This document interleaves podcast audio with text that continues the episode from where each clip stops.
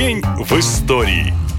28 сентября 1953 года, тогда еще в советской стране, началась новая эра. В эту дату сын пастуха-бедняка Никита Хрущев получил пост первого секретаря ЦК КПСС и стал главным человеком в огромном государстве. История Хрущева, безусловно, уникальная. Он прошел путь от шахтера до самой высокой партийной шишки. Я пас коров, работал на заводах, и теперь я глава Советского Союза, говорил о себе первый секретарь. Будущий вождь стал коммунистом через несколько месяцев после Октябрьской революции и неуклонно рос по партийной линии. Благодаря простому происхождению и отсутствию изысканных манер за политиком сразу закрепился образ скромного рабочего парня, который сам себе отвоевал место под солнцем. Многие советские люди всерьез верили, что он все тот же рубаха-парень, что работал в шахте и ходил в одних штанах по полу полгода. Однако, добравшись до самой вершины, Хрущев резко поменял свои привычки. Никита Сергеевич назначил себе оклад в тысячу рублей.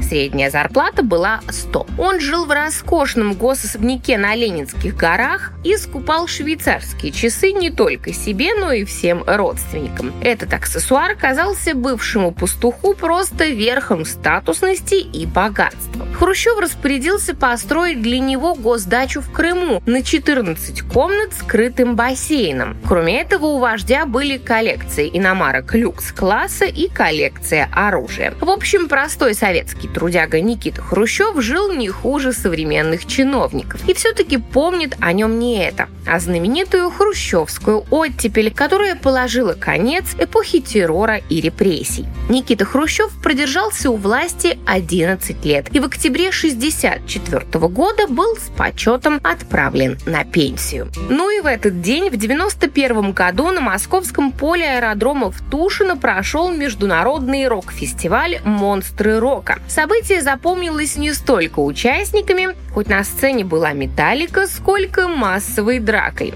Тот день на поле было около полумиллиона не очень трезвых рок-фанатов. Кто начал первый, уже не знает никто. Но в какой-то момент охранники, то есть милиция, которая стояла по периметру, начала размахивать дубинками, а зрители бросать в нее бутылки. Завязалась настоящая массовая потасовка. В результате крики, вопли и сотни раненых. В том числе были люди с огнестрельными ранениями. В общем, Тушинское побоище, которое чаще называют называют Тушинским попоищем, действительно стало событием года. Ну а группа «Металлика» после увиденного не приезжала в Россию долгие 16 лет. На этом все. Больше необычной истории в следующем выпуске. Пока!